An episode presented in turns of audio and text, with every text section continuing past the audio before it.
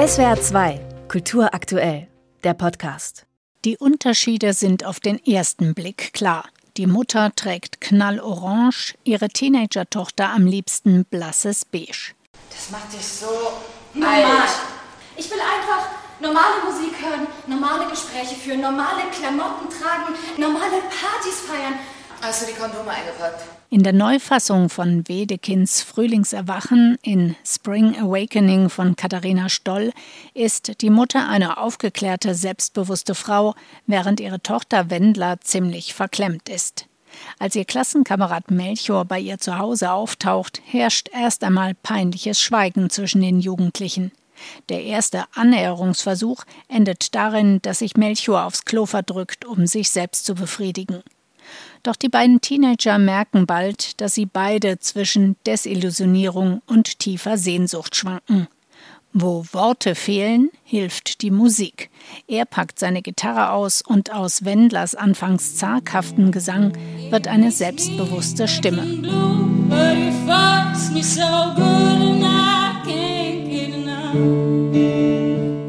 Doch der erste Sex mit Melchior ist für Wendler ernüchternd. Als sie ihrer Mutter davon erzählt, kommt die richtig in Fahrt und erklärt ihrer Tochter erst einmal, dass sie völlig falsche Vorstellungen von weiblicher Sexualität und keine Ahnung von ihrer eigenen Lust habe.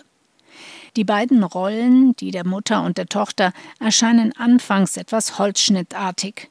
Hier die aufgeklärte, freizügige Mutter, dort die verklemmte, angepasste Tochter. Aber im Verlauf des Stücks bekommen die Figuren immer mehr Tiefe. Die Tochter überrascht mit philosophischen Gedankenspielen zu Glück und Freiheit, und von der Mutter erfahren wir, dass ihr das Leben einiges zugemutet hat und sie deswegen zur feministischen Kämpferin wurde.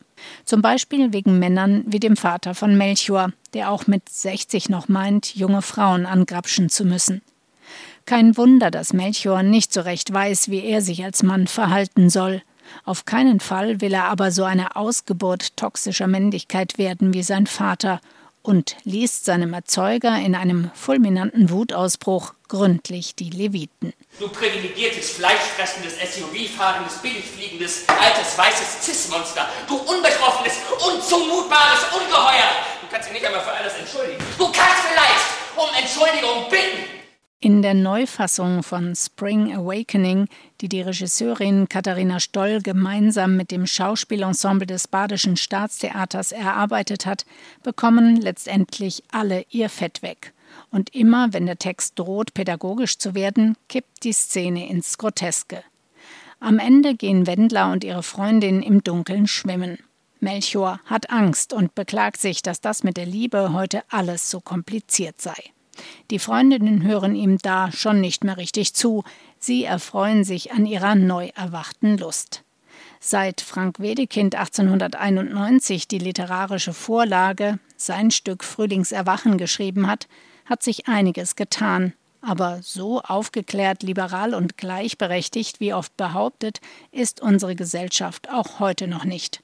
Und auch wenn in Katharina Stolz jetziger Fassung keiner der Jugendlichen mehr unter der bigotten Gesellschaft zerbricht und sterben muss, das Heranwachsen in unserer Zeit ist auch alles andere als ein Zuckerschlecken. SWR 2 Kultur aktuell. Überall, wo es Podcasts gibt.